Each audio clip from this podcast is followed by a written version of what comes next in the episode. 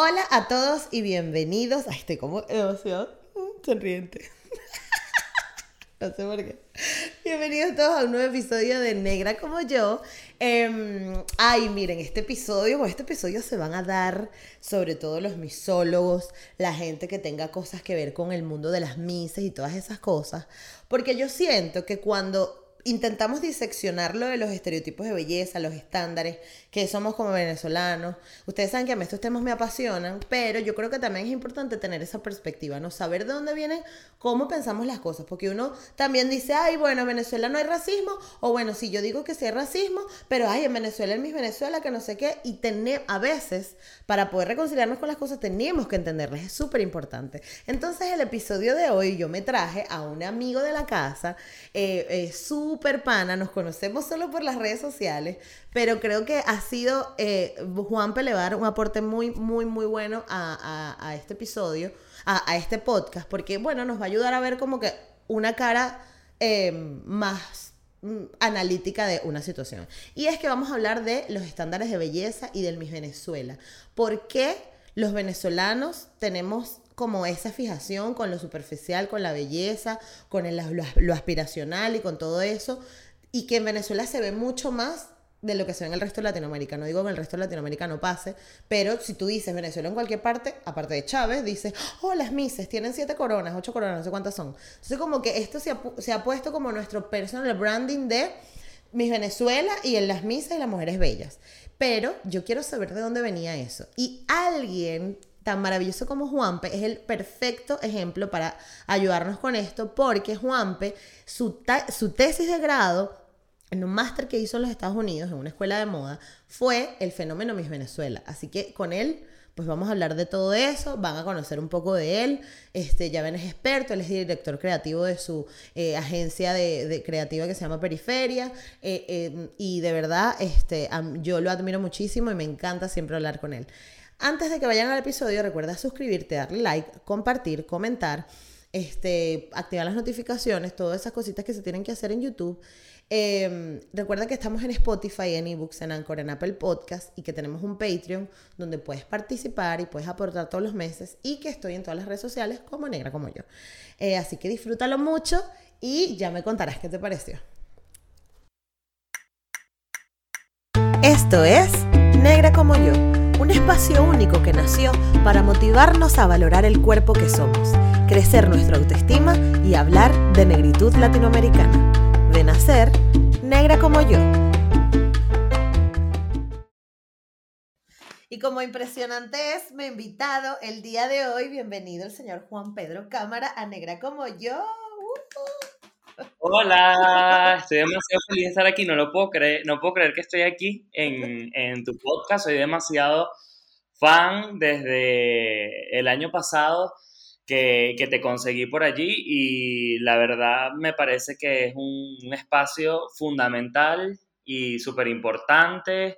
Y, bueno, nada, eso. Vamos a, vamos a ponernos a hablar de lo que aquí nos trae. Exactamente, porque nosotros como que nos seguíamos en Twitter, o sea, yo te amo en Twitter y em, como que me parecía interesante tu perfil, pero como que no hablamos hasta que nos tocó conversar en Clubhouse y tú me dijiste, yo hice una tesis sobre el Miss Venezuela y la belleza en Venezuela y yo, ¿qué?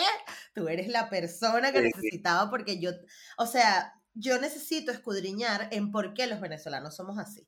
Entonces, por eso estás aquí y muchísimas gracias por aceptar la invitación. Em, entonces, primero yo quiero que nos cuentes rápidamente de dónde eres, dónde creciste, cómo fue tu infancia. bueno, yo soy, este, por supuesto, venezolano. Nací y crecí en Lechería, en Anzuategui. Eh, pues allí me gradué del colegio y después, no sé si quieres algunos datos más de mi infancia, soy este, el menor de seis de una familia, bueno, de una familia de estas compuestas, eh, tres por un lado, dos por el otro, y el nuestro, yo soy el único nuestro, pero crecimos todos juntos en la misma casa que era un poco un caos, eh, bueno, cuando Lechería era mucho más chiquitico y había dos calles y no había tantos yates y, enchufados. Eh, que una, comunidad un poco más tranquila. Sin tanto enchufe, pues. Sí, sí, sí. Pero muy bonita igualmente. Este, después, bueno, eh, después graduado en el colegio, estudié en la universidad en, en Caracas, estudié periodismo en la Universidad Católica Andrés Bello. Em, mi primera experiencia laboral fue en Revista Ojo, este, que era una, una, revista de cultura universitaria que, bueno, hasta hace poco tiempo estuvo, eh, este, estuvo rodando por allí. Eh, bueno, allí trabajé como corrector de estilo y redactor y después fui editor web de la revista. Y bueno, después de eso hice como mi primer salto al mundo de la publicidad. este, porque bueno, Revista Ojo era, era parte de Mashup Interactive Agency Ahí trabajé con Verónica Ruiz del Viso, este, que fue la que me reclutó, porque bueno, Vero fue de hecho la que fundó Revista Ojo. Eh, y bueno, yo trabajaba en la revista, pero digamos que las dos empresas estaban, o, digamos las dos unidades de negocio formaban parte de la misma empresa, y ella como que me, me robó un poco eh, al lado de la agencia, al lado oscuro, como, como le decíamos nosotros este, en ese momento. Me llevó al lado de la publicidad, porque bueno, justamente yo estaba como que empezando a interesarme e investigar un poco más sobre el tema de moda, este, que, me, que me llamaba full la atención y que bueno, que fue lo que hizo que después yo de Revista Ojo me fui a Nueva York a hacer mi posgrado, eh, que es un máster en Fashion Studies eh, o estudios de moda, que digamos es, es, un área de investigación bastante compleja, es una aproximación a la moda desde, bueno, desde, digamos, una multitud de disciplinas, desde la historia, la sociología, la filosofía, la antropología, etc. Wow. Y allí fue, digamos, este, donde, bueno, un poco donde me explotó la mente, porque llegar a Nueva York y sobre todo toparme con una escuela que me exigió mucho más de lo que yo pensaba. más bien mi miedo inicial cuando me fui era como llegar a un sitio y que el, y que el posgrado fuera como un curso de styling, ¿sabes? Eh, Me encantó. Yo decía, Dios mío. Este, claro, el, posgrado lo hice en Parsons, que es una universidad, una escuela súper reconocida en moda, pero obviamente la gente lo conoce por su, por su programa de diseño, ¿no? este, okay. En ese momento todavía acababa, ya, desde hacía poco es que no era la sede de Project Runway, este, pero bueno, estaba estaba asociado a la parte como de diseño, este, un poco de marketing también, pero este posgrado, que fue una cosa súper... De hecho, es un área, es un área de, de, investigación bastante nueva. No la moda como fenómeno cultural, sociológico, antropológico, pero digamos esta, esta, esta disciplina que se llama Fashion Stories es algo bastante nuevo, ¿no? Es de, digamos, de los 90, 2000 en adelante. Y mi miedo era como que toparme con, más bien con algo que fuera como muy superficial, ¿no? Porque, bueno, siempre fui súper intenso y a mí me llamaba mucho la atención el tema de la moda, pero bueno, más allá como de, ay, los diseñadores se llaman tal, y las cuáles son las tendencias, chicas, para la primavera, sino que yo quería como entender más en profundidad de qué se trataba, o sea, la moda como fenómeno cultural, histórico, social, etc. Y bueno, llegué a esa escuela que además la gente pensará, bueno, como es Parsons, eso pues básicamente es esta universidad pop que está en los medios de comunicación, etcétera, y donde están las celebridades, pero en verdad Parsons pertenece a The New School, que es una escuela en verdad súper ñángara, por, decirlo de la forma más plana, es decir, es Ahora una... Es eso al inglés. De ñángara en inglés. Digamos, de progressive, ¿sabes? O sea, como que es una universidad súper crítica, o sea, digamos, puede ser como el, equivalente de como veríamos la central en el panorama universitario de Caracas, guardando las enormes distancias, por supuesto, ¿no? Este, y las distancias, sobre todo en costos de matrícula, pero en, en general es, o sea, es una universidad muy dada a los tópicos sociales. Mm. Y bueno, yo llegué al posgrado de moda, supuestamente a vivir mi vida fabulosa en Nueva York y la primera semana y que bueno, vas a leer Marx. Y, y después de eso, bueno, o sea, un montón de filosofía, Foucault, Lacan, Judith Butler, y ahí me empezó a explotar la cabeza con todas estas ideas y herramientas que en verdad yo no tenía. Mm para empezar a entender, o sea, que obviamente mis referentes eran Venezuela desde el principio, ¿no? Y, con todas estas nuevas herramientas, donde hablábamos de género y, la, y, su construcción social, donde hablábamos un montón de raza, de clase, pues para mí eso fue como una experiencia súper eye-opening, este, como reveladora. Increíble. Sobre un montón de discusiones que no estábamos teniendo en Venezuela en torno a estos fenómenos, ¿no? Este, porque bueno, más allá del posgrado hablar sobre el circuito de moda como lo conocemos, Semana de la Moda, París y Nueva York, lo que hacíamos era entender el fenómeno de producción de género, de raza y de cultura a través, bueno, de la estética y del cuerpo, ¿no? Porque al final la moda es eso, o sea, es, esa transformación estilística del cuerpo, ¿no?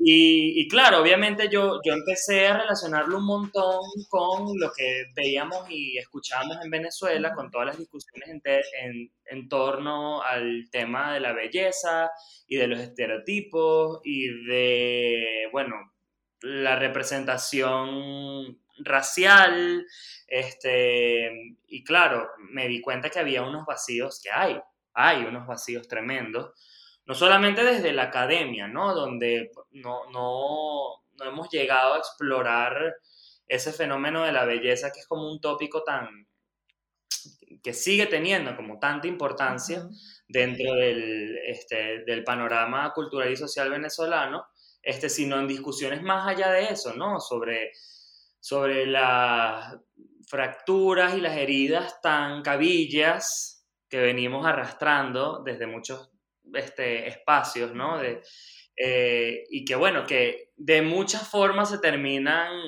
negociando en ese espectáculo nacional que ocurre todos los años, que es el Miss Venezuela.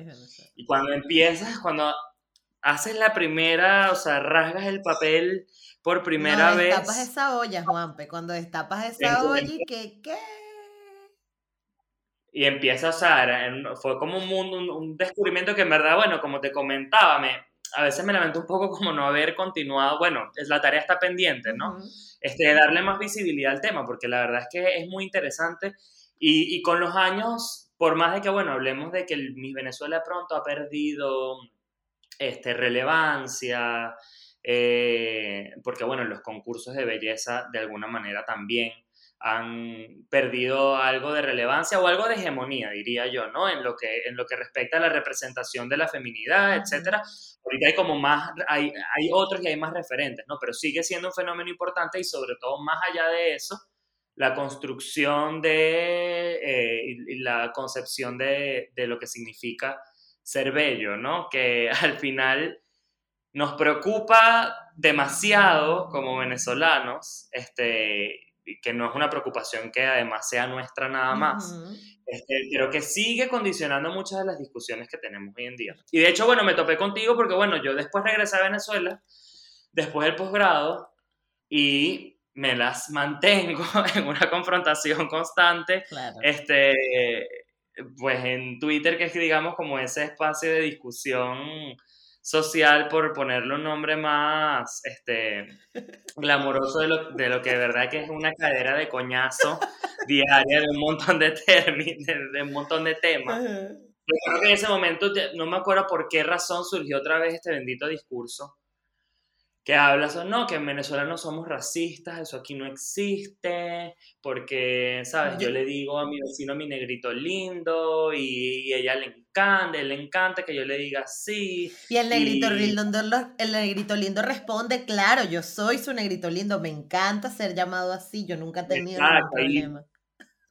Exacto, y la gente se autodenomina negra, que obviamente son cosas que pasan, pero que no estamos entendiendo todo lo que influye, que en qué momento hay autonomía en la adopción de esa identidad, en qué momento hay dejos de un racismo estructural que todavía, después de además 20 años, de un, 20 años, 21, de una gente que supuestamente llegó a reivindicar esa esas luchas pues, pues siguen, siguen permaneciendo. Y, en esa discusión que yo propuse, como bueno, yo le pido a, mí, a mis amigos de color, no, no de color por, por, referirme a las personas negras como personas de color, sino porque evidentemente hay un abanico en Venezuela.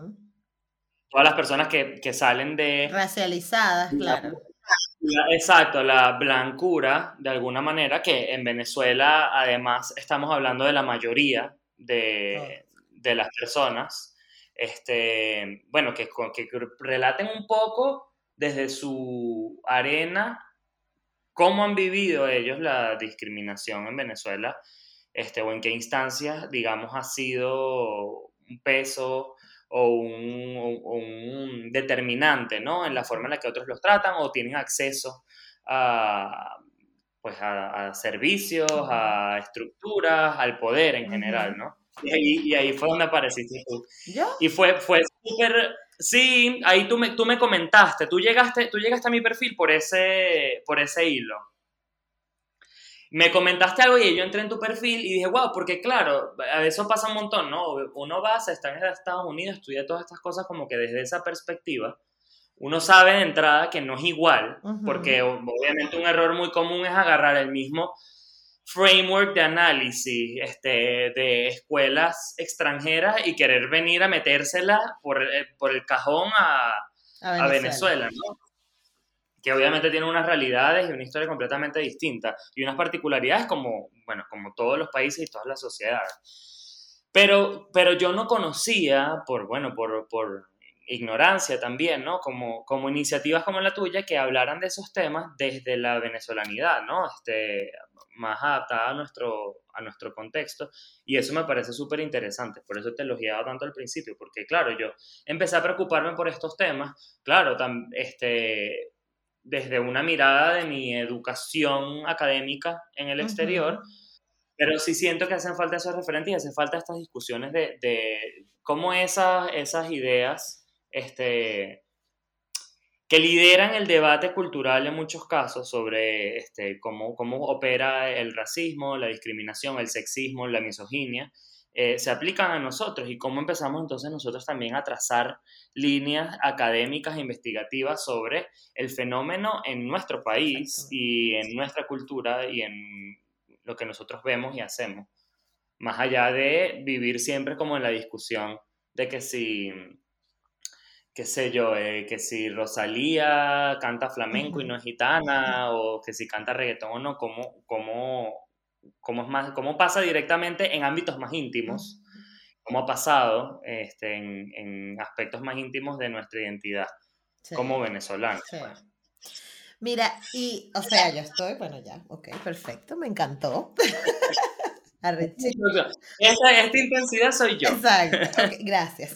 no, pero, em, ¿y cómo has utilizado todas estas herramientas que aprendiste en Parsons actualmente? ¿Dónde las usas? ¿Qué proyectos estás haciendo? Bueno, realmente a mí, me gustaría hacer muchas más cosas. Lo que pasa es que yo creo que soy como lo contrario de multitasker. O sea, eh, ahorita yo tengo una agencia de marketing este, que se llama Periferia, eh, bueno, que presta servicios de redes sociales y de branding. Y por supuesto, este tipo de, de educación que, liberal que yo recibí, pues de alguna manera te da un, digamos, un framework para pensar en muchísimas cosas. Claro, Sí, o sea, de, alguna manera, si lo aplico todos los días en la forma en la que se configuran los mensajes este, de las marcas con las que trabajo. Por supuesto, soy muy consciente del espacio que tiene la marca dentro de la sociedad y cómo le habla a sus públicos y qué, digamos, puede ser apropiado y qué no. este, pero sí, sí, como te decía, creo que, creo que eso, ese trabajo que yo hice desde Parsons, sí necesita como más salidas este, y, y, y es algo que es una tarea que tengo pendiente, ¿no? Lo que pasa es que, bueno, tú sabes lo que implica tener una empresa el y dueño del catarro, el dueño del cotarro y no puedes, claro. No sé. Claro, o sea, obviamente, bueno, son unas responsabilidades gigantescas, este, que va más allá del lado creativo, que digamos que es como donde yo siempre me desempeñé en el área de la publicidad, ¿no? Después hay un tema todo gerencial administrativo que, no me gusta nada, este, con el que he tenido que lidiar y que, bueno, que obviamente mm, sí me ha restado un poco de tiempo, el tiempo que me gustaría dedicar a seguir hablando de estos temas y hacerlo, porque yo sigo hablando y siempre lo estoy discutiendo, ¿no? ya, sea en un room de Clubhouse o en un hilo en Twitter o, o en lo que sea, pero sí, sí siento que necesito más estructura de eso, necesito seguir escribiendo al respecto y publicando, porque bueno, yo también siempre escribí este, para medios de comunicación sobre este tipo de temas, este, moda, eh, todo lo que tiene que ver con el mundo queer y la comunidad LGBT, porque bueno, si no se han dado cuenta, soy parte también, este, y me interesa, y me interesa un montón seguir hablando de esos temas porque creo que, creo que es súper importante y que son discusiones que nos cuesta un montón, tener y que seguimos teniendo en Venezuela en un nivel como muy, muy básico, ¿no? Este, Estamos crudos, todavía, crudos, crudos todavía. Sí, cuesta mucho que la gente no sé, interiorice conceptos tan básicos como el consenso en el momento de una relación sexual y cómo tantas mujeres son abusadas este, en los momentos más este, cotidianos de, de lo que pasa en Venezuela, sin que muchísima gente entienda dónde están esas relaciones de poder que se corrompen y que llevan a la... O sea, son tantas conversaciones las que tenemos pendientes esta semana yo hablaba en un, club, en un room de Clubhouse también que abrimos sobre el tema de apropiación cultural, que cada vez que alguien dice esa palabra. ¿Hiciste un room de apropiación cultural? Sí, hicimos uno, uno, yo lo puse en Twitter. Lo que pasa es que fue súper como de última hora, en verdad lo organizó una amiga que como que se topó con el tema, trabajando también desde la, desde la publicidad y no tenía, no había leído mucho al respecto y como que hablando en un grupo de WhatsApp, dijo, no, nosotros tenemos que hablar es público, porque yo no puedo creer que yo nunca había pensado en todas estas cosas, ¿no? Mm. Este, ya no me acuerdo qué te estaba diciendo porque te hablé de lo de la apropiación cultural. Pero, ah, bueno, que claro, que todas esas conversaciones están como tan verdes, están tan crudas. Cada vez que alguien dice apropiación cultural, la gente se sube por las paredes y entonces ya llegó otra vez el marxismo cultural acabar con nuestra familia y el foro de Davos y yo no sé quién coño foro con nosotros y el chavismo disfrazado sí, sí, y no pensar en los niños y todas esta, estos incendios que ocurren cada vez que alguien desde un lado crítico dice epa esto no está nada, aquí diciendo nada más como que esto, pues, como que amiga, eso de agarrar y comprarle por 0.25 centavos unos sombreros a un señor en Margarita y venderlos a 35 dólares este, después porque tú eres chica, etcétera, a lo mejor hay algo de problemático en, en, ese, en ese proceso. Pero bueno, no, sí. pero el señor está súper feliz de que yo le compre los sombreros. Exacto. y bueno, eso, eso podemos Around the Clubhouse y el otro podcast para hablar de ese tema. Total. Porque bueno, sí, en verdad eso es lo que pasa. Yo creo que lamentablemente es una de las consecuencias de lo que ha pasado en los últimos 20 años en Venezuela, ¿no?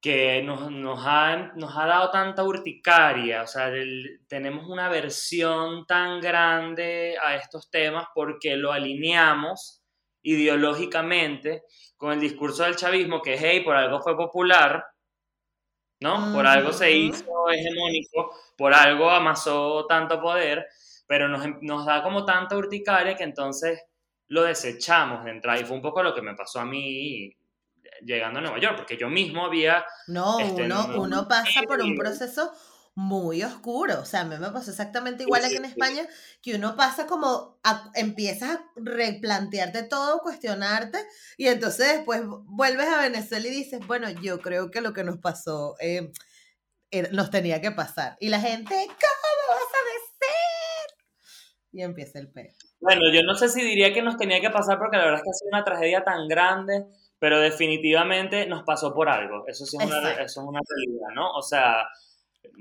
pues demasiado tiempo de ignorar demasiados temas este, que eran muy fundamentales y que todavía hoy en día, después de tanto golpe, seguimos, queriendo como que, la alfombra encima, eso no se ve. Sí. ¿No? Entonces, claro, eh, este, para mí también fue como que ese proceso de, mierda, o sea, hay tanto que uno no había visto, ¿no? Sin, sin que yo antes de irme a estudiar fuera como demasiado rancio en mis, en mis posturas ni nada por el estilo, pero creo que no, no entendía como la, la profundidad. Y por eso, bueno, creo que tenemos que seguir propiciando esas discusiones desde mucho desde la paciencia también, a veces. Este, porque bueno, al fin, al fin y al cabo también uno llegó a esos niveles de conciencia y entendimiento a través de un montón de privilegios, ¿no? Además. Este, desde la posibilidad de ver otras cosas, de leer otras cosas, de tener un montón de gente que, sabiendo, teniendo los pelos de la burra en la mano, te dijo, no, amigo, tú no tienes idea de lo que estás diciendo, esto es así. Este, pero bueno, que sí, que, que, es importante por eso que, que lo hablemos y lo discutamos y que nos metamos en el meollo del asunto. Sí. Y metiéndonos en el meollo del asunto, vamos a hablar de Venezuela y del el culto a la belleza. ¿Por qué somos tan obsesivos con la belleza? ¿Por qué nos o sea, ¿qué, ¿qué, descubriste tú haciendo ese posgrado o en la tesis eh, sobre esto? Pues, pues, un montón, un montón de cosas, ¿no? Este, por supuesto que el, tema de la búsqueda de la belleza es un asunto muy universal. este, es como una de las... Algo, es algo que, que, que los seres humanos buscamos y que no es, no es relativo nada más a la cultura venezolana. Sin embargo, se sabe y entendemos hoy en día porque la historia del paso de Venezuela por el, digamos, la escena mundial ha estado muy marcada por su participación en los concursos de belleza, o es parte muy fundamental de esa identidad que desde afuera, desde afuera y desde adentro reconocen y reconocemos los venezolanos como algo importante para nosotros. Sabemos que en Venezuela, pues quizás tiene un nivel de importancia este, especial, ¿no? Y hay un montón de registros que te llevan eh, para atrás, desde mucho antes de que el Miss Venezuela naciera, ¿no? Porque, pues de entrada, uno que podía asumir, pues esto es, eh, esto forma parte simplemente de una organización o una empresa que explotó durante una cantidad de décadas este show que se llamó Miss Venezuela, vio en ella una oportunidad de generar dinero, hizo una gran industria y después de tanto tiempo y de tanta diseminación y de tantos recursos, eh, pues se, hizo parte de, em, digamos, un, un anhelo del venezolano, pero es que resulta que va mucho más atrás, ¿no? Este, y, y específicamente a mí me llamó muchísimo la atención haciendo la, la investigación. Este, muchos recuentos sobre lo que era Venezuela en el siglo XIX, antes de que incluso fuera una república, ¿no? Hay un libro que se llama La, la, pasión criolla por el fashion, se llama. Ahorita si quieres te busco el nombre del autor, porque lo acabo de, lo acabo de olvidar, este, pero en ese libro hay como unas, unas recopilaciones de, entre otras cosas, ¿no? En este libro habla muchísimo de eso, ¿no? Del origen del, del, de la importancia que tiene la belleza en Venezuela. Y eh, hacen, hacen citas de viajeros que, y exploradores que llegaban en Venezuela en esa época y una de las cosas de las que hablaban era sobre la belleza de la mujer, ¿no? Mm. Desde, ya desde ese momento entendida desde esa concepción exótica que de alguna forma engloba, por un lado, una, una corporeidad este, racial que viene de un proceso de, mestizaje, pero al mismo tiempo elevada por una preocupación por adoptar la moda y las tendencias que llegaban de Europa con muchísima más facilidad que otras metrópolis de u otras, este, otras ciudades del mundo hispano eh, en el resto de América. Este, o sea que ya desde, desde el siglo XIX se, o sea, hay, una observación de cómo en Venezuela eh, hay una tendencia a adornarse, a estilizarse y a poner la belleza como en un papel eh, primordial, sobre todo para la mujer, por encima de otras sociedades parecidas. Y hay unos asomos que tienen que ver con el hecho de que Venezuela nunca fue, Venezuela nunca fue este, un virreinato, ¿no? O sea, Venezuela fue una capitanía general un poco, un poco como relegada al segundo plano y como respuesta de esa, esa clase, esas clases sociales coloniales, eh, a, esos intentos de hacerse de más importancia, hacerse más civilizados, porque este, cuando otras ciudades de América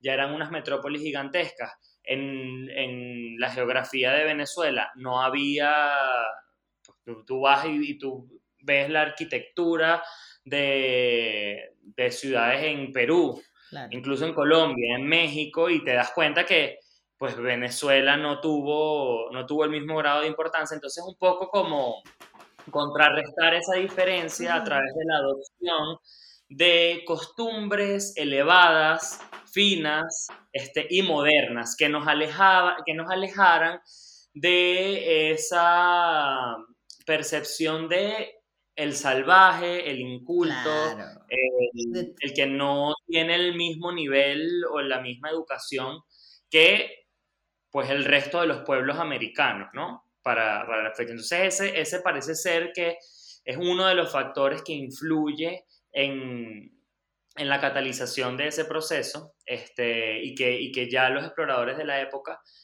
eh, pues notaban, ¿no? Dentro de su, digamos, eh, observaciones eh, antropológicas en su paso por las Américas, que Caracas o Venezuela era un sitio de mujeres bellas y de gente refinada que estaba además muy a la moda. siendo la moda no un fenómeno, este, entendiendo la moda fenómeno actual, pero digamos, adaptados a la forma de vestir y a los últimos desarrollos en, en la producción de vestidos, eh, que es que emanaban de, la, Europa, las capitales europeas, ¿no? Obviamente eran el, el principal referente. quizás muy importante también en eso, que tenía aquí una cita que quería leer porque en verdad me parece, bueno, me parece fundamental, ¿no? Este, es la, la concepción de la mujer dentro de la creación del gentilicio venezolano, ¿no? Que es, eh, pues evidentemente, una, una, cuestión del siglo XIX y que tiene que ver con las ideas y las bases sobre las que se fundaron la República, ¿no? Y hay una cita muy, muy, a mí me pareció muy esclarecedora de Simón Bolívar, por supuesto, este, el padre de nuestra libertad y nuestra independencia, Dios mío, ¿no la tenía aquí?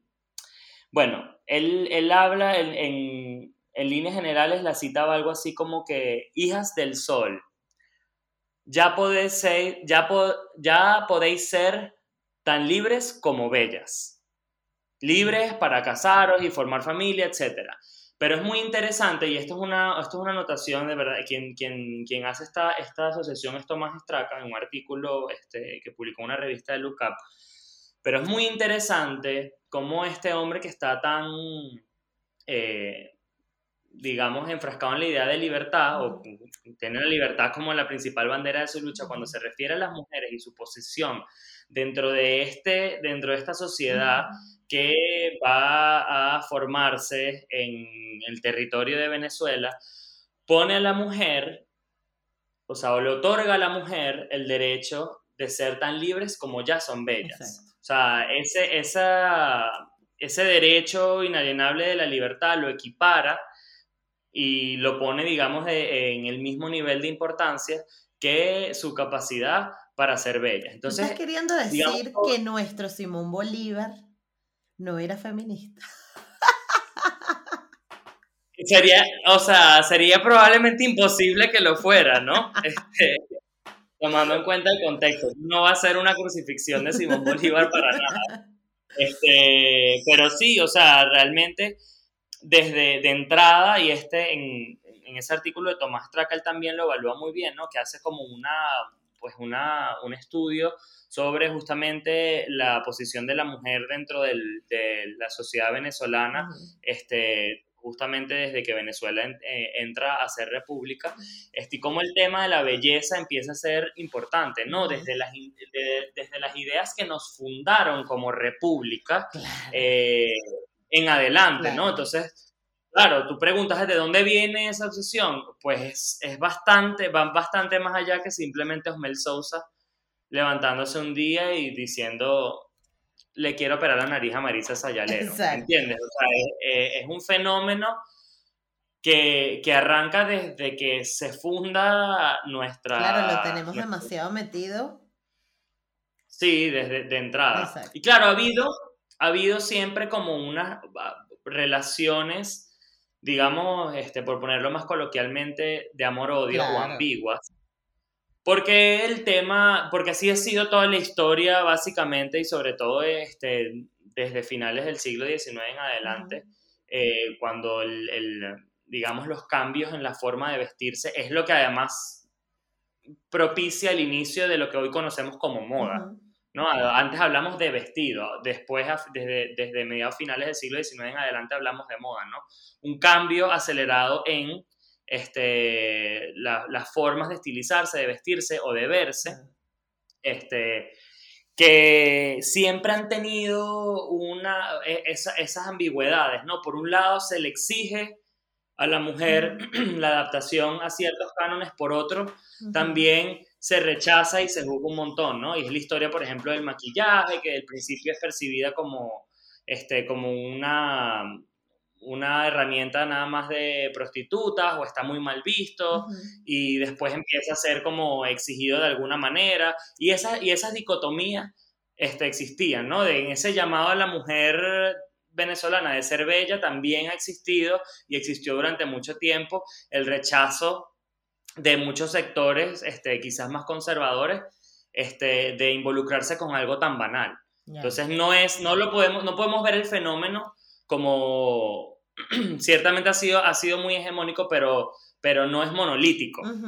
No es monolítico. Es decir, o sea, este, como ha tenido grandes este, impulsores, ha tenido detractores también, ¿no? Y, sobre todo este, en, en, épocas en las que obviamente el cuerpo de la mujer estaba mucho más vigilado y que esos, esos displays de cuerpo y de mm, feminidad eran, eran muy castigados, ¿no? O sea, que en, en muchos contextos incluso el concurso de belleza fue controversial. Total. Es, ha sido controversial toda la vida y ha sido controversial desde los... Desde que nos gusta hasta digamos, que no nos gusta. conservadoras hasta las progresistas, ¿no? Por razones este, opuestas, pero que esa, ese, ese enfrentamiento siempre ha sido parte importante de la forma en la que nos aproximamos al tema de la belleza. Porque esto es importante em, que, se, que se diga también, porque es que muchos creemos que todo el mundo este, ama el Venezuela, ¿no? Que como se paraliza Venezuela, entonces ya creemos que todo el país piensa igual y que todos estamos igual y que todos estamos en la misma, este, y que todas las niñas en Venezuela crecen queriendo ser Miss Venezuela. Pero y no es así, o sea, hay un montón de gente que no está de acuerdo con esto y esa gente también, lo que pasa es que, claro, no forma parte de los medios de comunicación o la, o la esa hegemonía que tenía Radio Caracas y Venevisión en su época, que era todo lo que se decía ahí iba para misa y entonces creíamos que ese era el común denominador o el general, ¿no? De, del país. Pero... Sí, por supuesto, muchísima, o sea, pues hay muchísimos matices claro, en la discusión, exacto.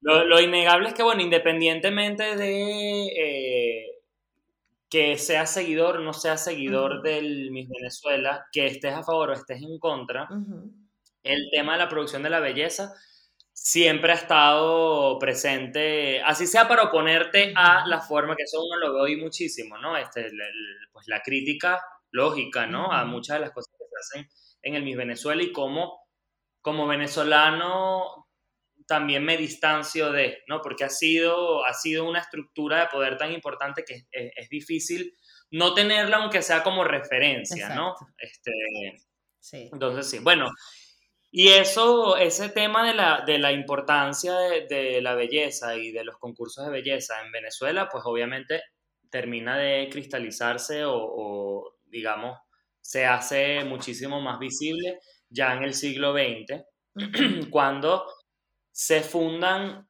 los concursos de belleza como, digamos, en el formato moderno que, que hoy los vemos, ¿no? Que es básicamente, este, pues eh, durante la, la, primera mitad del siglo XX, pero que justamente en la mitad del siglo XX se hace como un fenómeno súper más global, ¿no? Este, que es cuando se funda el mismo universo eh, y cuando se funda el Miss Venezuela también. También. ¿Y cómo, o sea, en qué punto estamos ahora con respecto a la belleza? Porque sabemos que ya fuimos criados así, pero no sé, movimientos como el body positive o el body acceptance, ¿cómo, cómo se está manejando? O sea, ¿qué has podido ver tú en cuanto a la tendencia al cambio? ¿Has visto un cambio o, se, o los venezolanos seguimos pensando igual o, o, las redes sociales? ¿qué, ¿Qué ha pasado ahora? Bueno, yo creo que es un poco como dices tú, este, que, que no, no es, el Miss Venezuela no es lo único ni es el único referente. Creo que sigue permeando muchísimas de las formas en las que la, este, la mujer venezolana se estiliza o, o, se ve y se valora a sí misma. Creo que sigue siendo, o sea, sigue siendo un referente importante, aunque no sea porque directamente la gente prende el show todos los, todos los años y lo ve y se sabe el nombre de la Miss que, que está concursando. Pero es que, claro, este, si, si hablamos de producción de imágenes de mujeres venezolanas, que no tienen nada más que ver con el Miss Venezuela, este, son las chamas que están en el calendario polar, son quienes están cuando prendes la televisión todas las mañanas, este, bueno, eh, quienes todavía ven obviamente televisión nacional, que obviamente es un montón de gente también. Este, es el, es el digamos, es el referente principal que vas, a, que vas a encontrar. Por supuesto, hoy en día hay más conciencia y por eso pues hay tanta crítica de las formas que, bueno, llevaron al Miss Venezuela a, un, a una crisis importantísima que terminó básicamente con, con la salida de Osmel Sousa y la entrada de, digamos, esta nueva etapa en el concurso en el que, en la que, pues, ¿cómo le llaman? Belleza con propósito, creo que es el sí, sí, sí. eslogan, ¿no? Y eso obviamente se inscribe dentro de un contexto más general sobre el tema de los concursos de belleza que han tenido que pelear por su relevancia. Ah, exacto Claro, sí, bueno, relevancia y validez, ¿no? Este, Porque obviamente en el, en, el contexto actual en el que el feminismo se ha transformado en un fenómeno muy mainstream que hoy en día arropa pues no solamente discusiones, sino series, películas, este, y muchas conversaciones en internet, que es otro fenómeno obviamente que no, que cambia el, panorama también para el Venezuela y para los concursos de belleza, pues obviamente eso de simplemente poner unas mujeres todas igualitas en televisión y darles un puntaje es, es será y ha sido muy problemático, ¿no? Entonces ahí vemos cómo los concursos de belleza van mutando y le van, a lo mejor accesoriamente, ¿no? Este, sin, sin ser, sin demostrar unas transformaciones profundas demasiado grandes, pero entonces le van dando espacio a otros tipos de cuerpo, entonces empiezas a ver, este, en Venezuela no, no tanto, pero en, en otros mercados, dices que ya no tienen las mismas medidas porque en, un principio era un tema, bueno, de que te, mencionaban evidentemente las medidas en televisión y se esperaba que tú tuvieras el famoso 60, 90, 60, 90.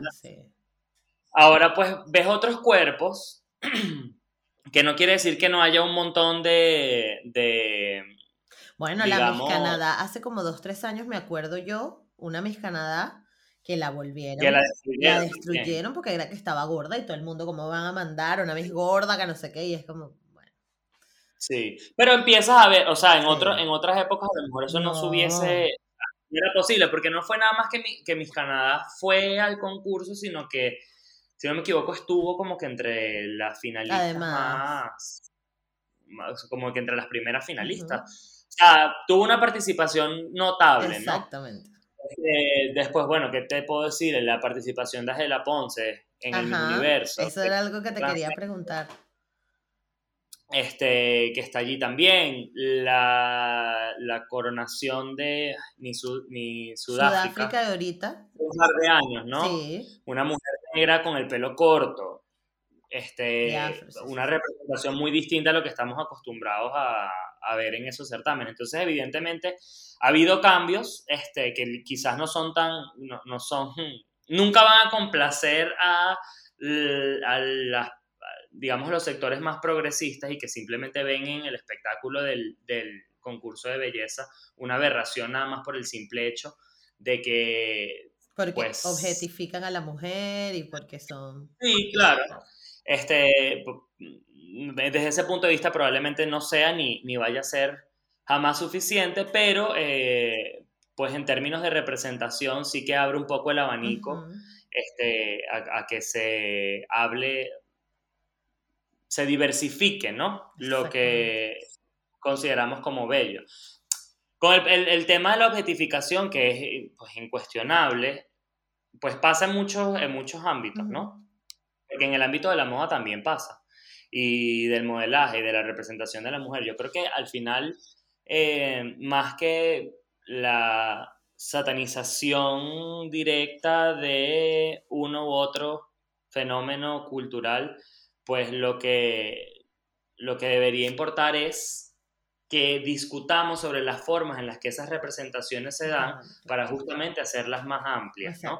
Este, para, para hacer que pues cada vez se parezcan más a más personas de diferentes backgrounds y que no estén signadas siempre por el mismo, eh, bueno, patrón eurocéntrico de belleza que ha sido fundamental en la historia de, de los concursos de belleza, porque además eso, esa, esa, es, esa es una de las discusiones principales en Venezuela, y es que el concurso de belleza como concepto en sí, pues primero es una analogía muy obvia, ¿no? Que tienes, tienes como el Miss y el nombre del país. Entonces, claro, es una producción de identidad nacional. O sea, tú allí estás produciendo venezolanidad o estás produciendo este, americanidad o, o, españolidad, lo que sea del, del, país que, que, del que estemos hablando. Entonces, claro, ¿cuál es, ¿cuál es uno de esos ámbitos que se gestionan allí? Pues por supuesto el tema de género, es decir, cómo, va, cómo concebimos, eh, concebimos perdón, a, la, a, el, a, la, mujer y lo que significa ser mujer.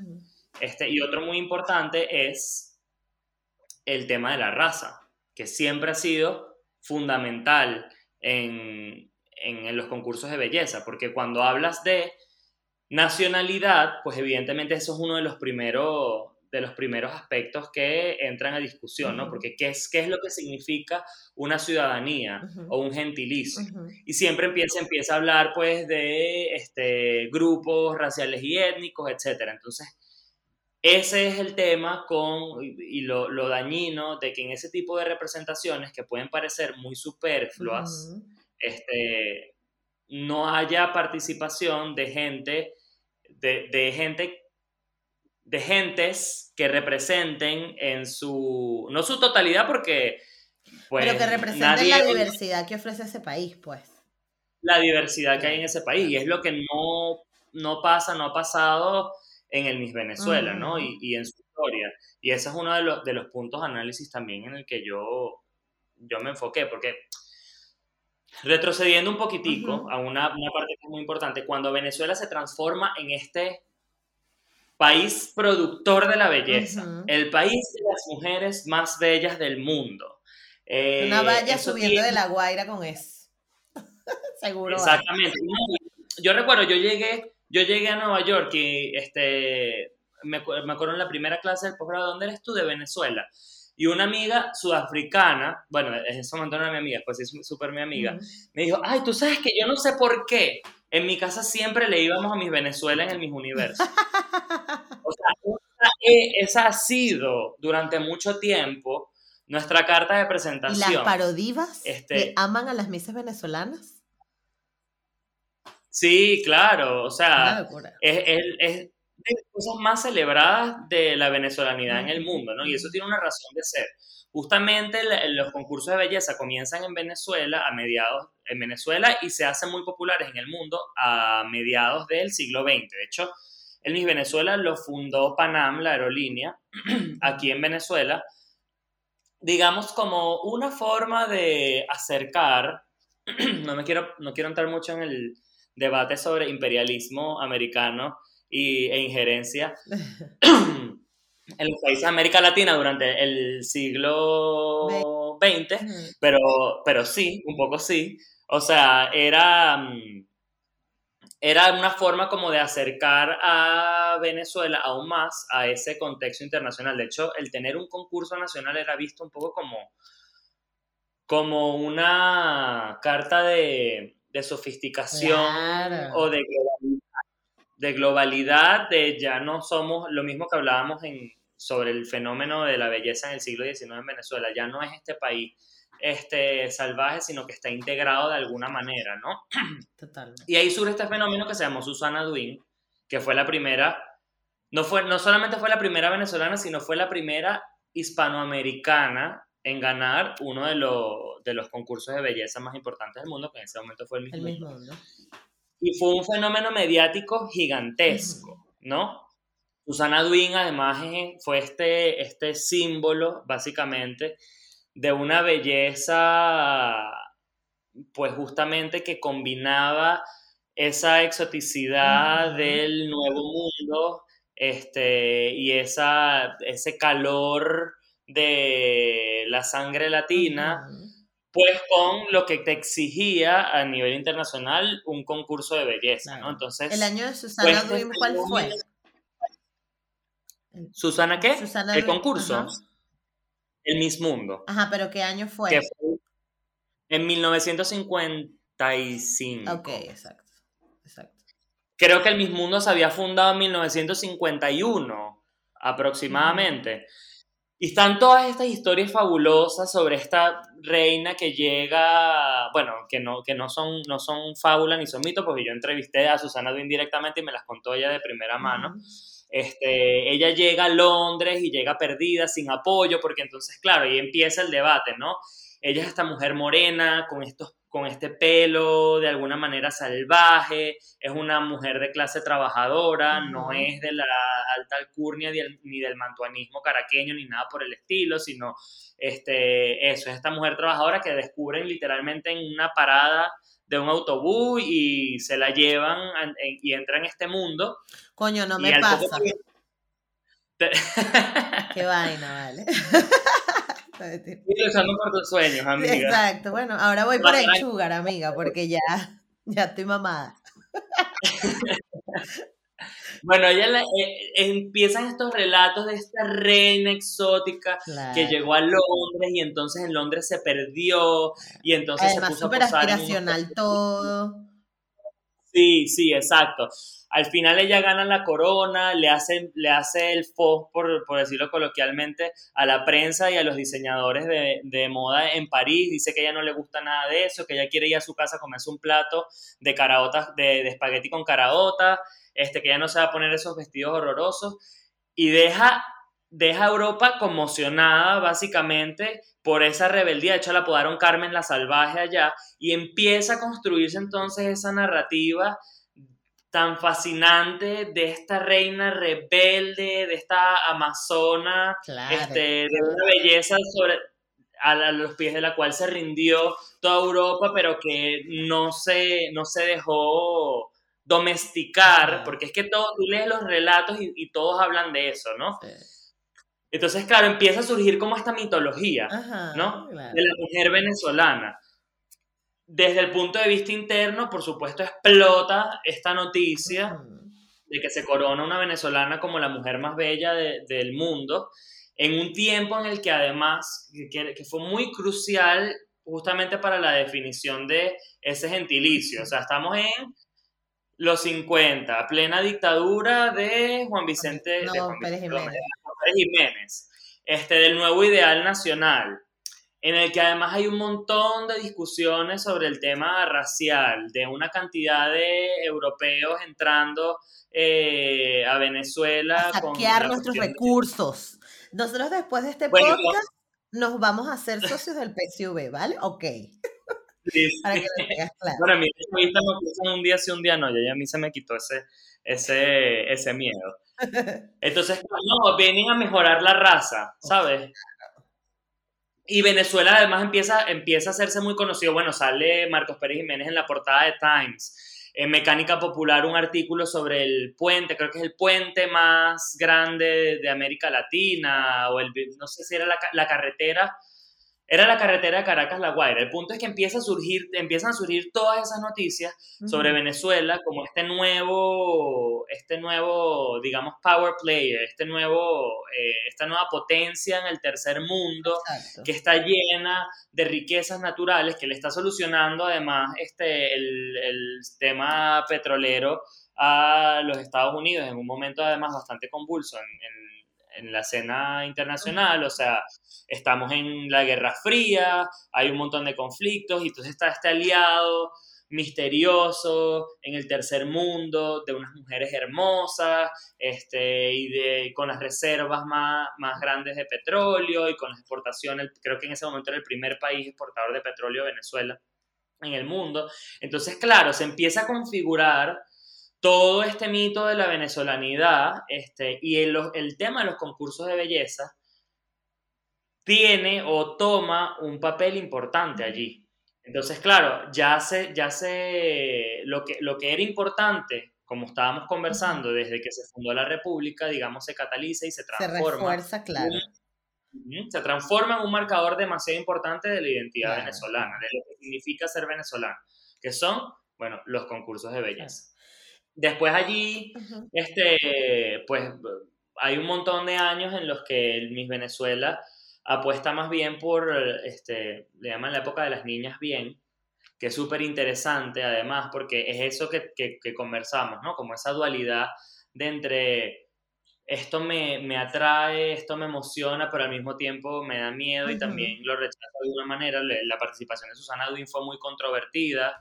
Este, y después viene una época en la que entonces solo tienen participación las niñas de la high, ¿no? Claro. Este, la, la el, digamos, la, el poster child eh, del, de la alcurnia caraqueña.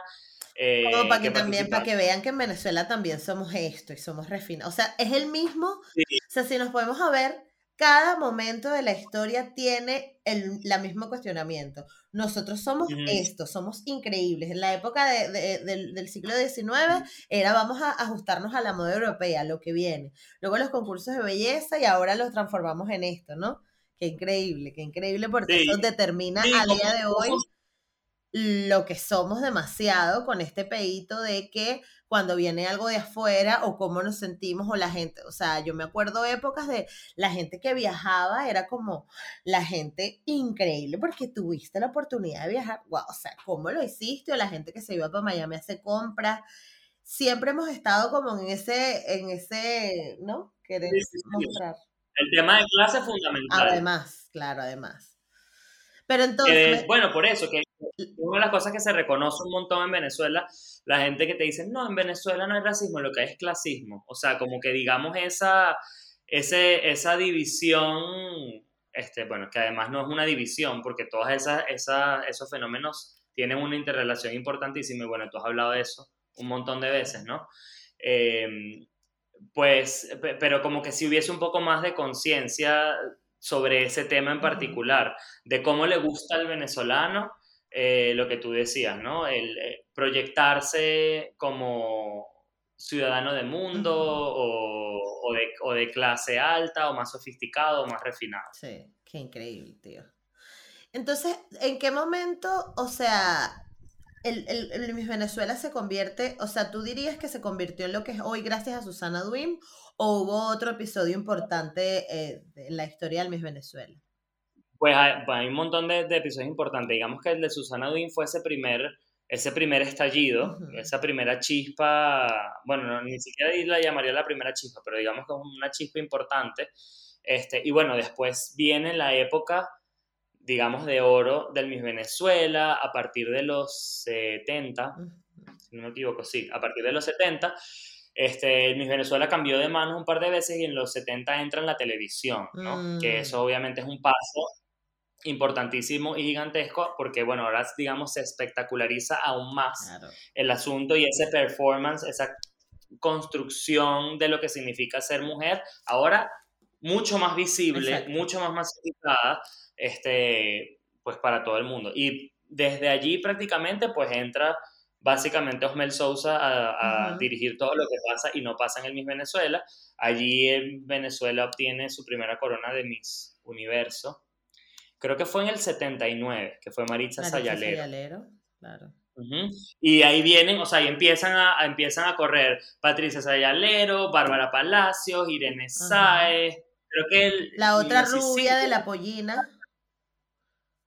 la otra rubia de la Hubo pollina. una que, que actualmente tiene una pollinita que ya fue como Miss International. O sea, empezamos a ganar un montón de concursos ahí locos. Nina Sicilia Sí. también lo hizo. Irene. Sáez, este, etcétera, etcétera. O sea, como que lo que, lo que comenzó Susana Udin terminó de, solidificarse varios años después, porque eso fue dos décadas después, cuando las venezolanas empiezan a, a tener estas Pero participaciones yo creo que fue directamente porque se le empezó a invertir dinero al peo, pues. Claro, empezó a hacer, empezó a hacer uh, un negocio importante eh, y, y bueno, nada, evidentemente se transformó en una industria gigantesca que poco a poco además se fue enraizando.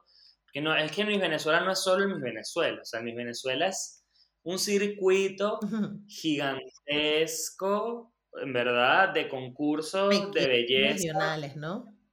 Exactamente, que, que, o sea, que comienzan en la elección de la reina del carnaval de X pueblo claro. y, Sí, sí, sí, sí, sí. y- y que culminan además, o sea, que, que digamos, pues impulsan a, esa, a, a esas chamas o a esas mujeres a formarse en el mundo del modelaje y ahí entran como las academias, las cuestionables academias de modelaje que hay en Venezuela, que agarran chamas desde que son bebés prácticamente y lo que las entrenan realmente es para convertirse en reinas de belleza, Claro. o sea, es como le- siempre fue como el foco principal de esa, entonces, de, de, de esas iniciativas. Sí. Entonces, claro, ya eso empieza a permear más agresivamente fuera del, digamos, contexto inmediato Ujú. del Miss Venezuela como, como concurso. Claro. Se empieza a transformar además en, en, en el camino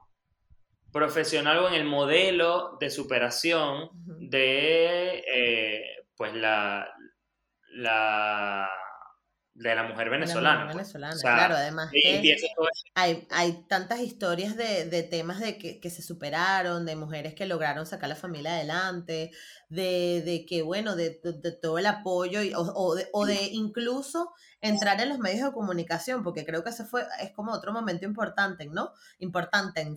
Este, que entonces era como, era el, el trampolín perfecto o el tobogán perfecto para entrar a los medios. Si tú querías ser comunicadora, periodista o algo relacionado, lo mejor era pasar por Miss Venezuela, porque eso te garantizaba que ya tenías la plataforma, ya, que ya te vieron, que ya no te convertiste en lo que estaban buscando. Y Claro, tal cual. Y no, es que en los medios de comunicación y, y hasta en, en casi todo, Giselle, porque una de las cosas, o sea, una de, mi- de mis reflexiones como finales del asunto es que podemos, podemos sentarnos a satanizar el, Venezuela, el Miss Venezuela un millón de horas porque, o sea, tiene, hasta- o sea, tiene, tiene para darle por todos lados, Claro, literalmente. O sea, total. un- una cosa de, de procesos muy abominables, pero es que lo que más angustia es, digamos, el, el panorama más amplio, the bigger picture, que es que Venezuela nunca ofreció otro camino para la mujer, muy lamentablemente. O sea, el espacio de éxito que le presentaron a, a- a las chamas desde que nacieron fue volverse bellas. sí, sí. Ser bellas Pero aquí hay un... o para, Y que... o para conseguir a alguien, Ajá. un marido, Ah, esa es la otra. o, o para terminar en un concurso de belleza que era el trampolín o lo que tú dices, ese, ese camino. Y esas narrativas abundan un montón de entre las participantes de Miss Venezuela que, que han venido de todos lados y que ha sido la forma que han encontrado realmente de salir de situaciones de pobreza terribles. Sí. Hay un documental que lo voy a dejar aquí abajo porque de verdad no me acuerdo el, exactamente el, el nombre, pero es una chica que viaja, eh, eh, no, se llama The Beauty, algo así como que tiene que ver con la belleza, ¿no? Y cómo ven la belleza en los distintos países. Ella estuvo en Venezuela y a mí me impactó demasiado porque una de las entrevistas que ella hace, ¿no? Ella va a los concursos y no sé qué, y habla con Mises y tal, pero una de las historias que más me impactó fue la mamá de una niña que tiene cuatro años. Y claro, ¿Cómo nació la niñita? La niñita es rubia, ojos verdes, pero nació en un barrio. Entonces, que, o sea, la narrativa es, desde que tú estás pequeña, tú vas a ser mí, tú vas a ser mí, y tú le, y la, mamá le preguntaba, ¿qué quieres ser tú cuando seas grande, mi amor? Miss Venezuela. Y la niñita, cuatro años, que la niñita no tiene ni puñetera idea, pero claro, ya toda la vida la han vestido y la familia gira en torno a la belleza y la niñita sabe posar, modelar, hace todo. Pero es como que es súper triste porque es lo que tú estás diciendo. Es la única opción que probablemente tiene esa niña de, o sea, y toda la familia, porque si tú ves la historia, toda la familia está abocada a la niña, el concurso de la niña, los tíos le hacen fotos, yo consigo esto, le pagan los vestidos, le pagan los viajes. Es como todo un mensaje que está creado alrededor de esa niña cuando esa niña, y si ella mañana lo que quiere es hacer uña. No, resulta que ya la determinaron a eso y, y eso pasa muchísimo y es simplemente porque, porque, claro, el mensaje ha calado tanto y de que además tú tienes un fenotipo, esa niña, claro, nació rubia con los ojos verdes, es que lo va a hacer. Y a lo mejor no mide unos 70 como la necesita que en Venezuela ni siquiera lo logra o qué sé yo. Pero ya ella no conoce otra cosa. Y eso es demasiado triste porque no tiene otro tipo de referencia. Sí, es diferente. Y, y en ese sentido yo creo que, que bueno, de lo que tú estás diciendo y lo que estamos hablando, creo que, creo que justamente el análisis es ese, ¿no? El abandono tan gigantesco que, y el camino tan desolado que, le, que, le, hemos dejado a la mujer venezolana para, eh, pues, llegar a posiciones de poder eh, que de verdad les permitan transformar su situación. O sea, y, y, por, esa, por esa razón yo creo que el, análisis simplemente de que no, que el, el tema de la belleza es que las mujeres en Venezuela todas son unas frívolas y lo que quieren es vivir mantenidas. Y realmente eh, el, debate tiene muchas aristas que son las que estamos comentando. Pues que, que desde que nuestra república existe, lo único que le hemos dicho a la mujer básicamente es que tiene que ser bella, es que tiene que ser bella y se, y se nos ha hecho imposible abrir otros caminos eh, de autorrealización, eh, de, explorar oportunidades. Bueno, para el venezolano en general, realmente, ¿no? Si, si, lo, si lo analizamos, ¿no? Pero, y obviamente para, para los venezolanos de las clases más marginadas. Este, la, pues la movilidad social siempre ha sido como un, un tema muy escabroso en Venezuela. Y para la mujer, de, de construir un proyecto de vida, que le permita tener un nivel de agencia sobre ella, sobre su cuerpo y sobre su futuro, la única respuesta que hemos logrado articular es tienes que ser bella. Entonces, claro, para que eso de pronto pueda diversificarse, para que eso pueda perder la importancia que tiene, pues habrá que abrir otros espacios. Porque si no, el espacio, o sea, digamos la escalera o el trampolín, como lo llamabas tú, sigue siendo el mismo. Y eso es grave, porque ¿qué es lo que pasa? Que ahí decías tú, de la, niñita que tenía los ojos claros y, era catira. A lo mejor no llega a los 1,70, como la mayoría de la mujer venezolana no va a llegar. O sea que además ese, ese, ese, esa, esa ruta de escape es prácticamente inalcanzable para la mayoría de las mujeres venezolanas. Porque además este, te van a exigir una serie de cosas que pasan por, primero poner tu vida en peligro, ¿no? Porque, y, tu integridad física, porque, o sea, estamos hablando, o sea, hay casos horrorosos de niñas antes de cumplir los 18 años que ya las están operando el estómago para que no engorden, por ejemplo, o que las someten a unos tratamientos este, de, para retrasar la pubertad con el objetivo de que crezcan más centímetros porque si no, no va a llegar para el Para el Miss. ¿no? Y, y al final es inalcanzable para la mayoría, ¿me entiendes? O sea, desde el punto de vista eh, de lo que representa y sigue representando a la Miss Venezuela, aunque hayamos tenido eh, en- entre el repertorio de, ganadoras mujeres que no hayan sido únicamente blancas, que la mayoría lo han sido, eh, siempre todo, o sea, la forma de negociar la participación es que de alguna forma cumplas con el canon estético Exacto. de la belleza eurocéntrica, Exacto. que eso suena a discurso mega repetido, pero es que Pero sigue es siendo así, la realidad. Claro. Es decir, este, bueno, tú hablaste de eso en un tema y hay que mencionarlo otra vez. Osmel dijo abiertamente que la negritud venezolana no es bonita. Entonces hay puerta en la cara. Exacto, ¿Sabes? claro, ya, claro. Tienen la puerta cerrada para Ujú. esto. Y esto fue una Eh, entrevista del 94, si no me equivoco. Pero ¿cuántas niñas del 94 para acá no soñaban ser Miss Venezuela y hicieron así? Verga, soy negra, no puedo. Osmel no me va a querer ni de coño, Claro. ¿sabes? Y a lo mejor no tiene que haber visto la, la entrevista, solo tenían que ver la televisión, todo, o sea, Además. aprender la televisión. Como decíamos, no nada más viendo el espectáculo en mi Venezuela, sino ver quiénes estaban en, en el prime time, en el, en el programa de prime time, para saber que ellas no, eh, que no eran ellas, Claro. que no iban a ser ellas nunca, Claro. ¿no? Entonces, y, y la- la- las veces que ha llegado, que siempre ha sido, o sea, lo que, una de las cosas que tienen los concursos de belleza, justamente porque uno de sus objetivos este, es liberar un poco o, o negociar un poco las tensiones eh, raciales en la representación de las mujeres, no nada más en Venezuela, sino en el mundo. Este, una de las cosas que sucede es que obviamente conforme han pasado los años ha habido cada vez más exigencia de inclusividad y diversidad, o sea, eh, de inclusión y de diversidad. Eh, y la forma de hacerlo es justamente utilizando un framework de belleza que sigue siendo, que sigue favoreciendo a la mujer blanca, pero dejando, digamos, escapar ciertas cosas que te permitan hablar de que está siendo inclusivo y además, en el caso venezolano, pintar nuestra historia de la belleza con esa tinta de la exoticidad de El Caribe, el sabor, claro, ¿no? Entonces, Pero si tú agarras y... el- ¿Cómo? yo te dejo que tú tengas esa pielcita oscura, pero la nariz no puede ser esta. O puede ser, o sea, puede ser morenita, pero Hay no que va a arreglarte salir ese pelo, claro. Sí, el pelo no va a salir como, como es este, naturalmente. Entonces siempre hay una subyugación, ¿no? Del, del- lo que significan esos cuerpos este, racializados dentro de ese panorama que termina siendo pues una relación opresiva Claro. finalmente, ¿no? O sea, es decir, estas son las alcabalas que tienes que Claro, y un pasar. montón de microagresiones y violencias que uno tiene que vivir además.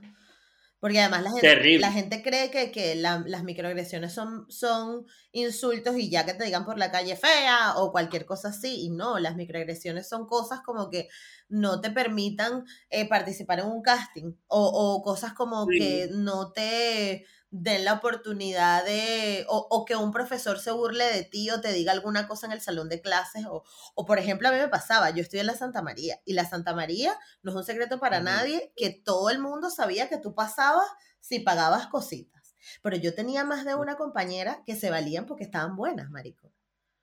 Sí. Y pasaban las materias claro. porque estaban buenas.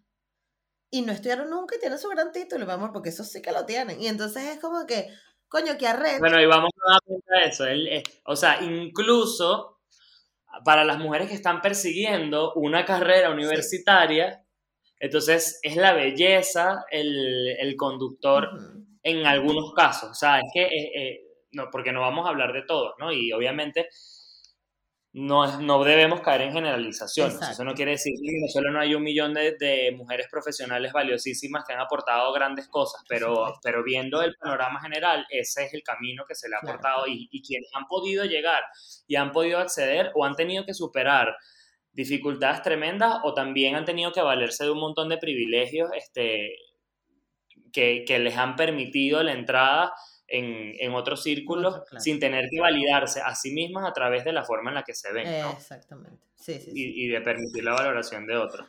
Entonces, claro, ese, ese, es, eso es lo grave del asunto, ¿no?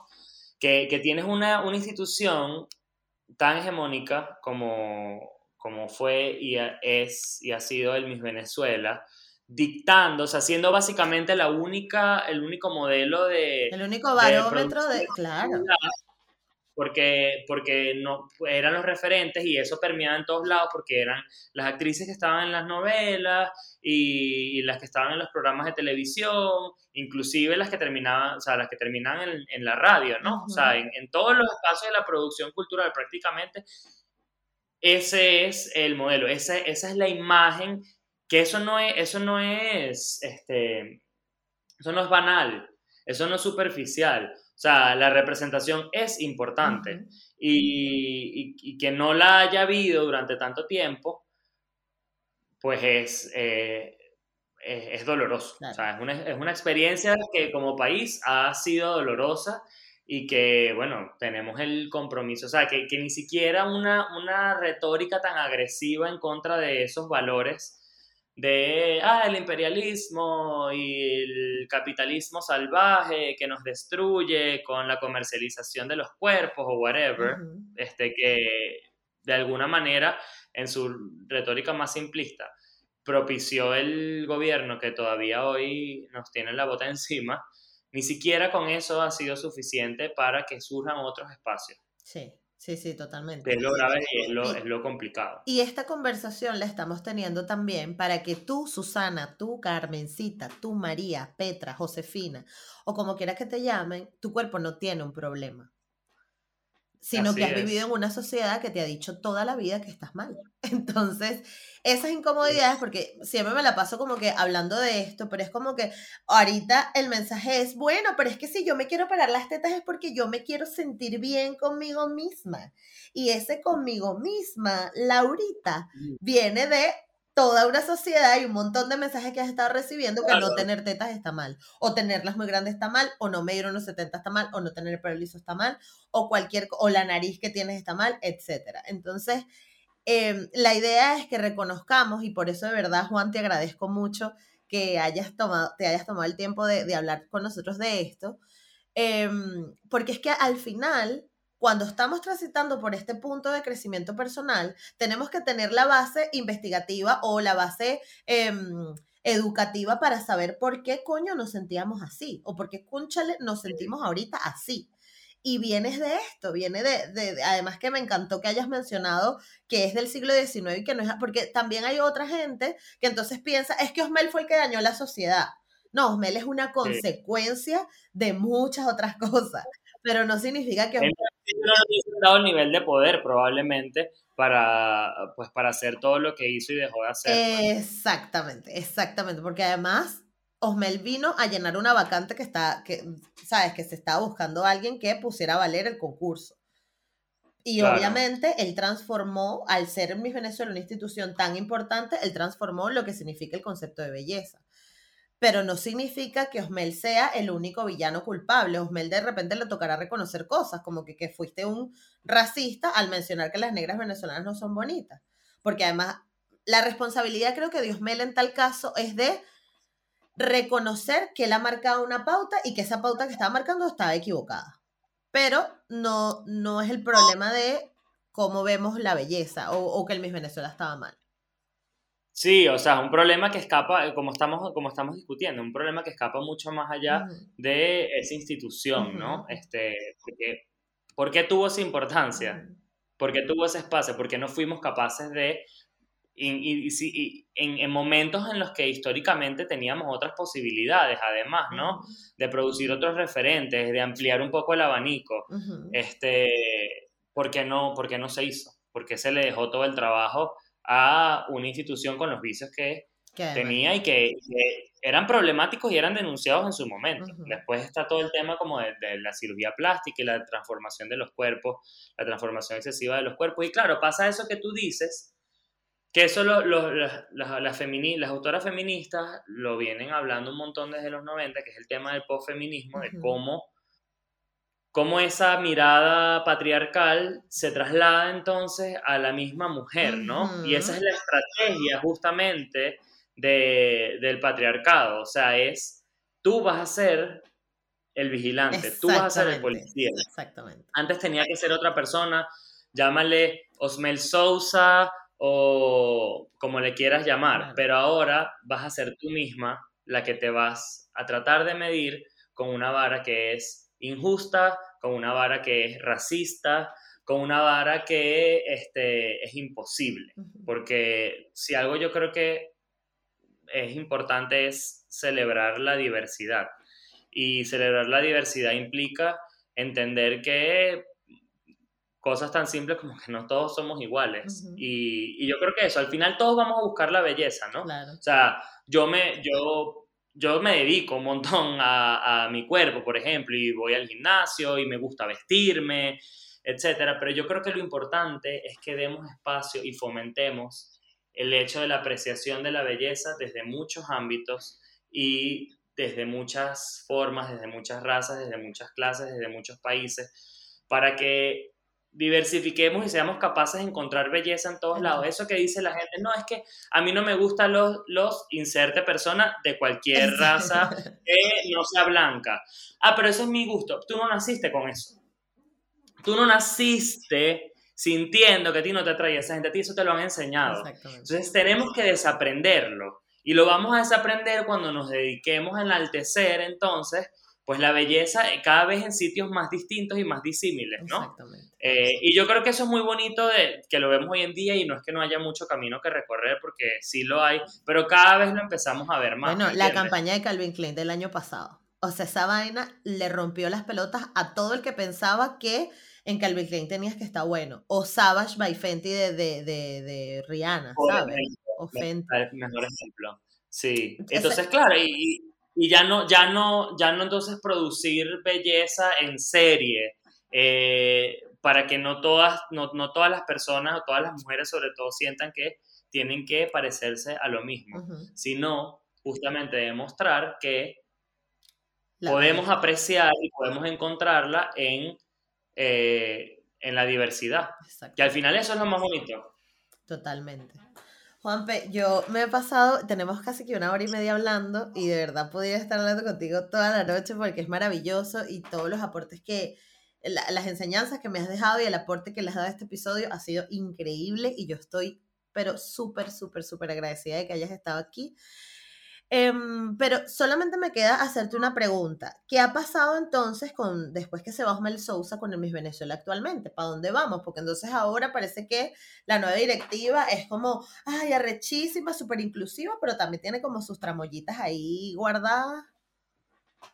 Sí, a ver, este, honestamente, yo cuando yo concluí mi estudio en 2016, este, todavía estaba Osmel Sousa en la, en la directiva, no me he dedicado a estudiarlo tan académicamente.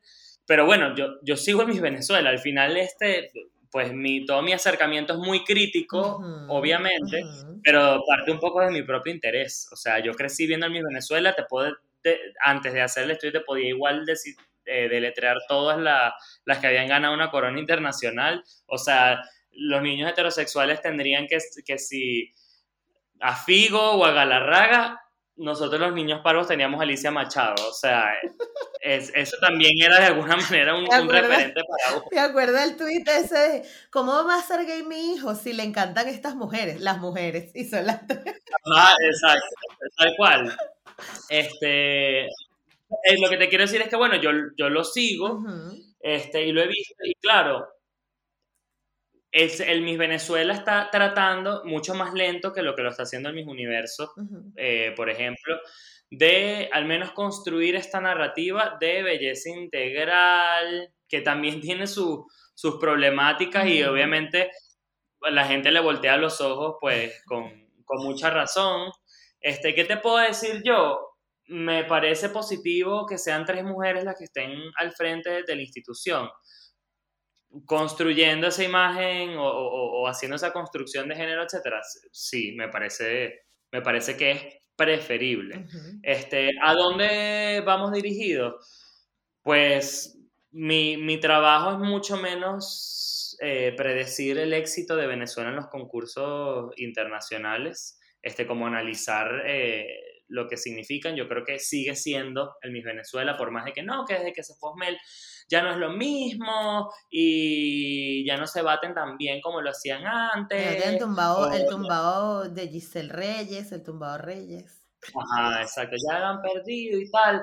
Pero yo sigo viendo, a mí me sigue pareciendo que tiene una importancia tremenda dentro. O sea, es que ahorita incluso, porque han desaparecido los medios de comunicación, este, básicamente, y la producción cultural en Venezuela, o sea, hemos vivido tantos momentos de descalabro y de destrucción, y allí sigue estando esa institución con, bueno, este, gente que dice, no, que el presupuesto de antes, que ya no es lo mismo y el espectáculo no es igual, pero sigue importando. Claro. Eso es lo que, o sea, sigue siendo importante, sigue produciendo la imagen de eh, lo que significa ser venezolano en, en, gran manera. Ahorita, bueno, evidentemente vivimos en, en, una realidad venezolana que ha propiciado unos movimientos migratorios gigantescos. Este y yo creo que eso también de pronto ha expandido los referentes globalmente sobre lo que significa o es Venezuela, eh, para bien o para mal, porque bueno, ahí entra el tema de la xenofobia y toda la violencia que han enfrentado quienes han ido de Venezuela, pero quizás la, la, mediación no es tan, no está tan monopolizada por el fenómeno de Venezuela, sino que ya empiezas a escuchar entonces otras historias, que creo que, que es lo importante, ¿no? De los venezolanos que se han ido y han hecho otras cosas y que están triunfando en el extranjero, qué sé yo, que sí. La arepa, que ahora se ha hecho popular en, todo, en todos sitios. Pero yo creo que el Miss Venezuela sigue y va, va a seguir teniendo indudablemente una posición importante dentro del panorama cultural venezolano y va a seguir influyendo todavía durante mucho tiempo en, en cómo nos percibimos y, y cómo nos proyectamos. Sí. Y bueno, le va a seguir dando contenido a las parodivas. Yo sigo con el pedo de las parodivas, es que las hago horrible. Yo no sé ni siquiera qué son las parodivas. no, no, Juanpe, no me hagas esto. Las, son, son los, chamos filipinos. Ajá, sí, sí, sí, Mi nombre es Estefanía Fernández Trujillo. Y salen Claro, y la, digamos la relevancia también tendrá, tendrá mucho que ver con lo que pase en, el, en la arena global. Claro. Como hablábamos, el de belleza está en crisis porque pues, cada vez se reconoce los problemas que tienen y, la forma en la que tratan a la mujer o, la objetifican. como nos ponen a eh, competir, sí. Es, exactamente, ¿no? Eh, ahí también, de ahí también derivará la importancia de la inversión y, lo, que haga el Miss Venezuela para mantenerse relevante y, seguir teniendo el espacio que tiene dentro del, panorama venezolano. Correcto. Mira, yo te tengo una pregunta que no tiene nada que ver con lo que estamos hablando, pero ¿cuál fue el tweet que recientemente te ha hecho reír más? Ay, chama, no sé, el tweet que más reciente me ha hecho reír más.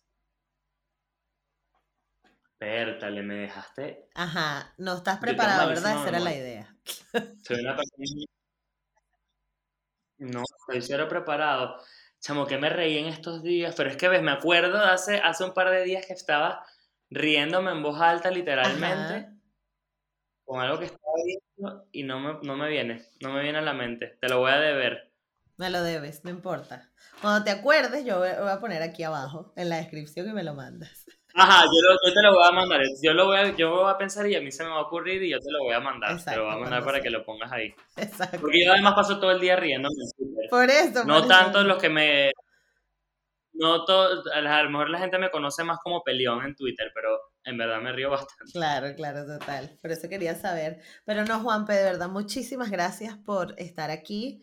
Eh, no sé, te mando un abrazote hasta Murcia y no sé si tienes alguna reflexión. No, vale, gracias a ti, de verdad. O sea, me encantó haber hablado del tema. Creo que me refrescó un montón este, la importancia que, que, es hablar de todas estas cosas, ¿no?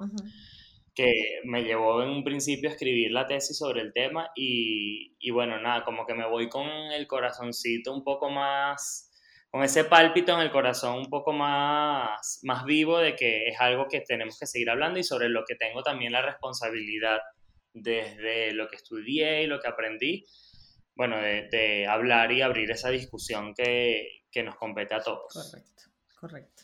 Bueno, mi Muchísimas gracias y bueno, sigue haciendo tu buen trabajo porque eso, tú sí que lo, tú, tú sí no ignoraste la, la vocecita y, y, y, lo estás exponiendo eh, al mundo y creo que eso es, eso es demasiado valioso porque a mí me preocupa, me preocupa un montón de la juventud venezolana cuáles son los temas de los que estamos hablando y cómo uno ve que en otros países este, que, eh, que no, no necesariamente son los que han estado a la vanguardia toda la vida en las discusiones académicas, sí se habla y sí se discute y sí se pelea y, y, en Venezuela pues todavía seguimos dejando el terreno vacío justamente para que nos definan otras cosas que quizás a todos no, nos han causado muchas heridas. Sí.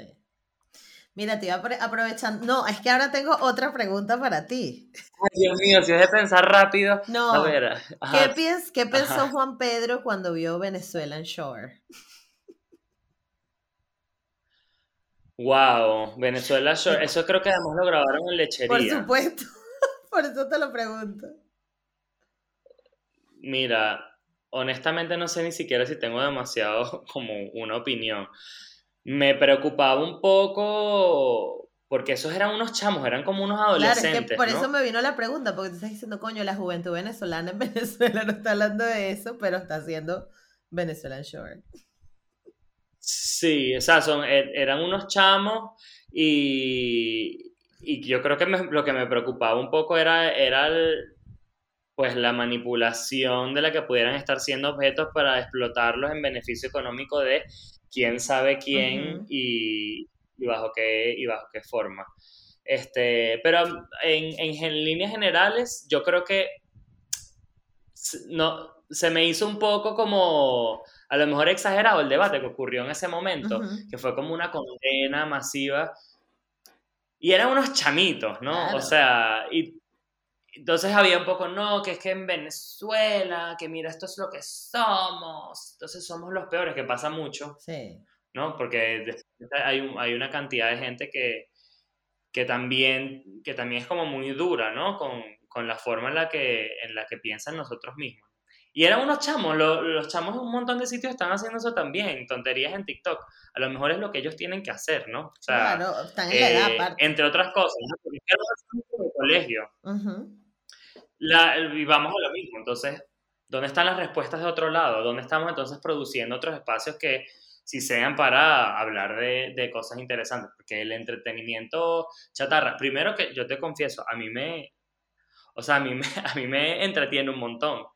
No lo veo muy ácido, pero me imagino que tú habrás escuchado aquí de, ¿cómo se llama? La Isla de la Tentación. Ah, claro, tú te estás dando con la Isla de las Tentaciones, claro, estás No me estoy dando, pero cuando tengo el televisor prendido y está por ahí, o sea, yo me lo quedo viendo, pues, o sea, y, y, no, no cuestiono la existencia de ese tipo de entretenimiento sin... Sino que lo que hay que cuestionar es la respuesta, eso me encantó, porque es que es verdad, o sea, todo el mundo empieza y que qué bolas que existe, ajá, pero hay una necesidad que esos chamos quieren expresarse, esos chamos eran influencers o son influencers, no sé, coño, entonces ofrécele un espacio donde se puedan expresar dentro de, no sé, o, o no a ellos, pero hazle una contraparte, no sé.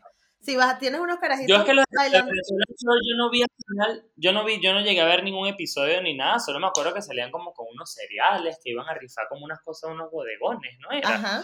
O sea, y, y, desde ahí obviamente está, está todo el tema de, de, de la crítica y la broma, y yo, bueno, o sea, me da un poco risa que estén rifando una docena de cajas de cereales, pero, no, o sea, no sé, como que creo que hay otras conversaciones y otra cosa, otra cantidad de cosas por la que escandalizar, ¿no? O sea, después obviamente, no, que si son unos enchufados, que si no son unos enchufados, porque ese parece ser como que el único debate político que ah, sabemos tener en Venezuela. Es, Sacar el closet a los enchufados. Entre chavista y chavismo oposición, chavismo oposición.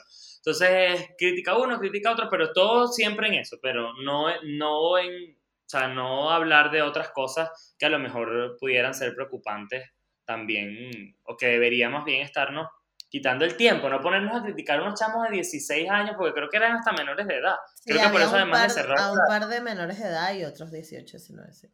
Creo que por eso al final le cerraron la, la cuestión y les dijeron que no podían, o sea, al final no pudieron seguir haciendo el, el, programa, ¿no? Creo que fue lo que vi, que Tarek, Tarek William le dio, no, no, no, señor. Tarek William siempre se aparece como a pronunciarse sobre unos fenómenos bien puntuales y específicos. Los de derechos humanos no importan, pero Venezuela hay que atacar. Pero tú ves cómo, se, cómo, cómo nos terminamos como comiendo la cola, ¿sabes? O sea, al final, al final siempre todo es ese, el, de, el debate de la polarización y de los que son o los que no son. Y al final estamos hablando todos de lo mismo. Exacto. En vez de abrir otras discusiones que nos deberían estar importando un poco más. Correcto, correcto. No, es que bueno, sí, qué mejor manera de cerrar que esta. Hay que abrir nuevos espacios, nuevas discusiones, señores. Dejen la mamá huevada, como que está pensando solo en una cajita. Es la mamá huevada. Mira, Juan, tú estás tan educado que yo estaba un poco, eh, ¿cómo es que es cohibida? Porque yo soy súper mal hablada, pero yo tenía que cerrar con una palabrota porque... Disculpa, yo soy groserísimo. Bueno, pero aquí estabas y que no, porque Parsons, porque la moda, yo, bueno, mira. guape. Sí, bueno, cuando puedo hablar de mis temas se me sale mi, mi jerga académica claro, también. Claro, te pones institucional, lo cual está súper bien, porque aquí tienes que quedar como una persona que sabe de un tema. Sí, bueno, hablarlo, hablarlo también, o sea, com, para complicar también el debate. Claro. Y, y, es importante usar las palabras que por eso te digo, la mamagüevada me parece una excelente, dejen la mamagüevada, me parece una excelente conclusión, porque ninguna de las palabras académicas que uno pueda tener en el repertorio me va a transmitir. A transmitir eso. Que, me encantó. Pues, Entonces ya saben, se llama dejen la mamagüevada. Marico, se lo pongo, se lo pongo. no, no, muchísimas gracias, de verdad. No, gracias a ti, mi amor. Cuando quieras y lo que quieras. Seguro.